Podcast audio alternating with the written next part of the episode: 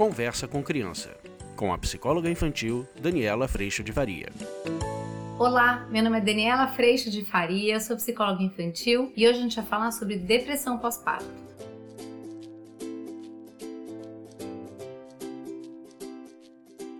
Oi, gente! Hoje a gente vai falar sobre esse assunto tão delicado depois de eu receber algumas perguntas a respeito desse tema. E, obviamente, depois do nascimento de um filho, a gente tem essa sensação tão forte de mudança completa de vida. Eu lembro que a minha sensação era muito de a minha vida não pertence mais a mim. Agora eu não tomo banho mais na hora que eu quero, eu não escovo dente mais na hora que eu quero, não me alimento mais na hora que eu quero, eu não durmo mais na hora que eu quero. De repente, alguém se torna nesse início de vida principalmente, mais importante ou mais relevante do que eu. E eu tenho essa sensação de falta de falta de mim nesse processo todo.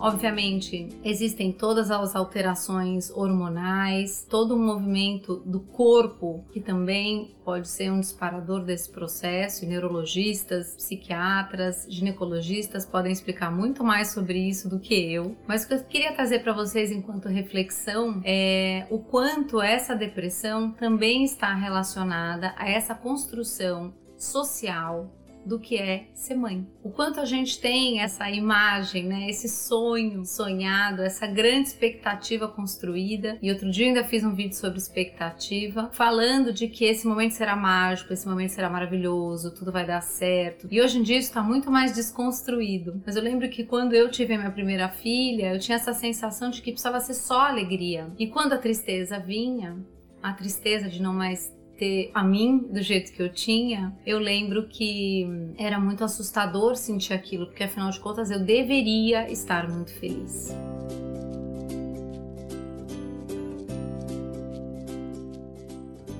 Então, esse vídeo, na verdade, é para dar um acolhimento para você que sentiu sim tristeza, desamparo, não sei mais o que fazer, o que vai ser da minha vida depois que você tem um bebê. E para contar para vocês que eu tive a oportunidade de estudar no mestrado as fases da vida e as mudanças estruturais nas fases da vida. E é muito impressionante que uma das fases é, mais delicadas do processo da vida inteiro é exatamente o se tornar mãe, se tornar pai. Principalmente porque o nível de expectativa ele é gigantesco. Então, quanto mais eu espero perfeição, quanto mais eu espero o ideal, maior a chance de uma depressão aparecer.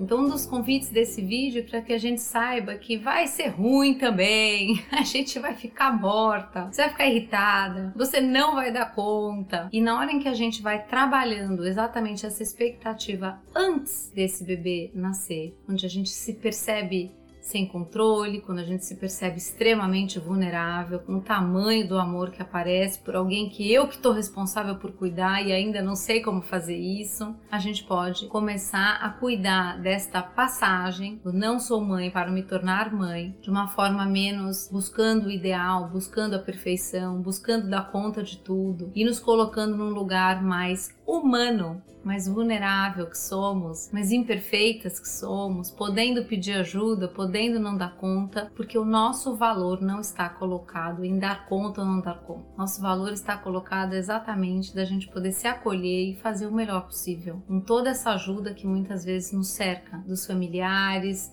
das avós, dos avós e tudo isso a gente pode fazer uso dessa grande rede que há em volta de nós quando um bebê nasce.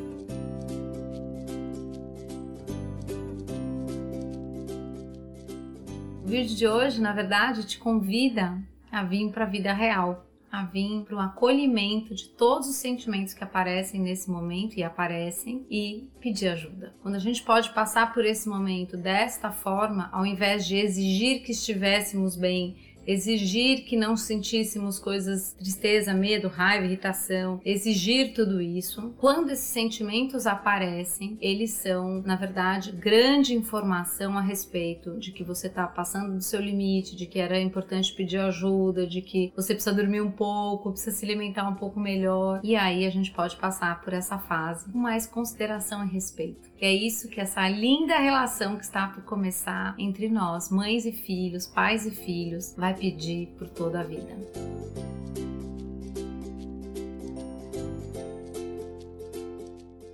O encontro de hoje foi esse. Eu espero que você possa perceber no seu coração o que, que pertence a esse mundo de busca de perfeição e o que, que pode ser acolhido no mundo real, na vida vivida. E te convido para fazer parte do curso online, onde a gente trabalha exatamente a vida real, onde a gente acolhe numa rede incrível de sustentação entre mães e profissionais a nossa condição humana para lidar com tantos momentos extraordinários e desafiadores da vida. Dá uma chegadinha lá, a gente se encontra duas vezes por semana. Essa é uma caminhada de grande transformação, tanto para mim quanto quanto para todos que estão no curso. O curso dura um ano e além de todos esses encontros semanais, a gente tem encontros também gravados com toda essa postura. É muito bom sempre estar com você. Agradeço muito a sua presença, mas agradeço principalmente a Deus por toda a paz no meu coração. A gente se vê. Tchau. Você acabou de ouvir Conversa com Criança, com a psicóloga infantil Daniela Freixo de Faria. Mande seu e-mail para conversa@danielafaria.com.br.